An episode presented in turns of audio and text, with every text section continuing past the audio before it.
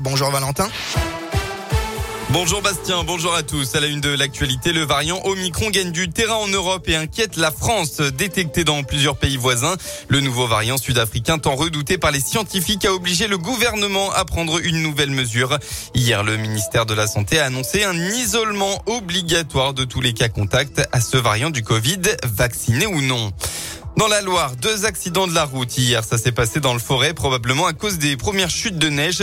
Un homme âgé d'une cinquantaine d'années a perdu le contrôle de son véhicule et a chuté de plusieurs mètres avant de percuter un arbre. Il a été évacué en urgence absolue.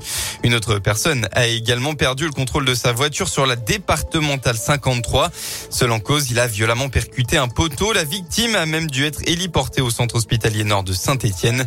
Le test d'alcoolémie pratiqué par les gendarmes s'était révélé positif. On reste dans la Loire avec ces échauffourées hier en marge du huitième tour de Coupe de France à l'Envol Stadium. Hier, André Zilleux-Boutéon accueillait Grenoble, l'équipe de Ligue 2 et Exploit le club a remporté le match 3 à 0. Eh bien, une fin de rencontre qui a été gâchée par des tensions entre les supporters locaux et les supporters isérois. Les deux camps ont même échangé des coups. La gendarmerie a dû s'interposer en utilisant du gaz lacrymogène. Aucune interpellation n'a été réalisée, aucun blessé à déplorer. On passe au sport sur le terrain cette fois-ci. La SSE face au révélateur parisien. Ce match entre Saint-Etienne et Paris, c'est un peu David contre Goliath. Les Verts sont relégables, les Parisiens solides leaders. Et pour ne rien arranger, la SSE est privée du soutien d'une partie de son public puisque cette rencontre se joue à huis clos partiel. Et pourtant, les Stéphanois veulent y croire. Ils viennent d'enchaîner deux victoires consécutives. Et selon le manager général Claude Puel, le PSG n'est pas un match bonus pour la SSE.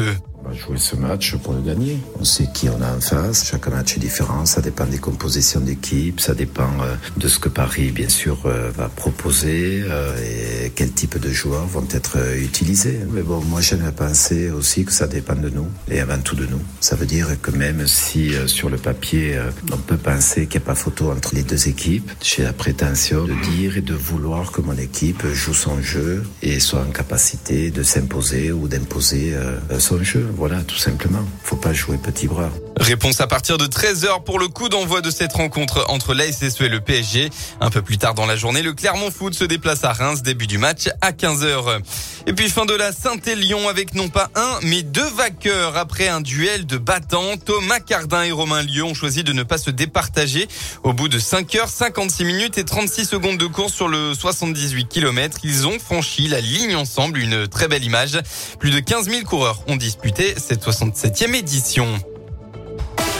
Et enfin la météo pour votre dimanche, eh bien la neige est bien présente dans la région avec 0 à 4 degrés.